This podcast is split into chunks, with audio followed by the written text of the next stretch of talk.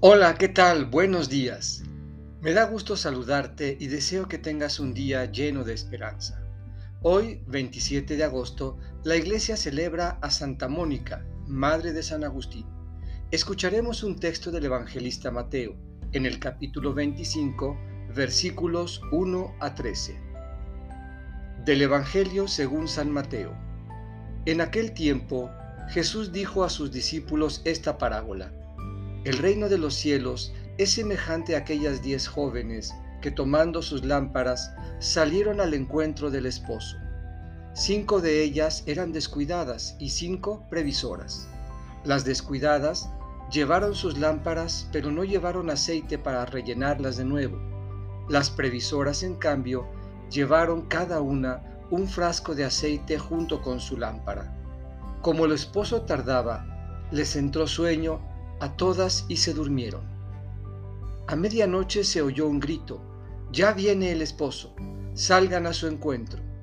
Se levantaron entonces todas aquellas jóvenes y se pusieron a preparar sus lámparas, y las descuidadas dijeron a las previsoras, Denos un poco de aceite, porque nuestras lámparas se están apagando.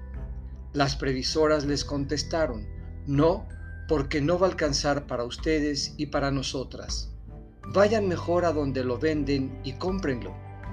Mientras aquellas iban a comprarlo, llegó el esposo, y las que estaban listas entraron con él al banquete de bodas, y se cerró la puerta. Más tarde, llegaron las otras jóvenes y dijeron, Señor, Señor, ábrenos. Pero él les respondió, Yo les aseguro que no las conozco. Estén pues preparados porque no saben ni el día ni la hora. Esta es palabra del Señor. Meditemos. Ya viene el esposo. Una lámpara encendida asegura la luz en la oscuridad y claridad ante la llegada del Señor, que se manifiesta en la realidad y los acontecimientos de la vida. Pero la lámpara no subsiste por sí misma, hay que alimentarla oportunamente con aceite para que la luz no se extinga.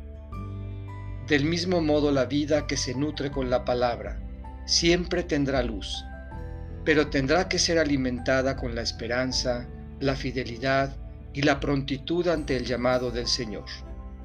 Quien esté preparado entrará con el Señor a celebrar la boda. Por eso, estén vigilantes, porque no saben el día ni la hora.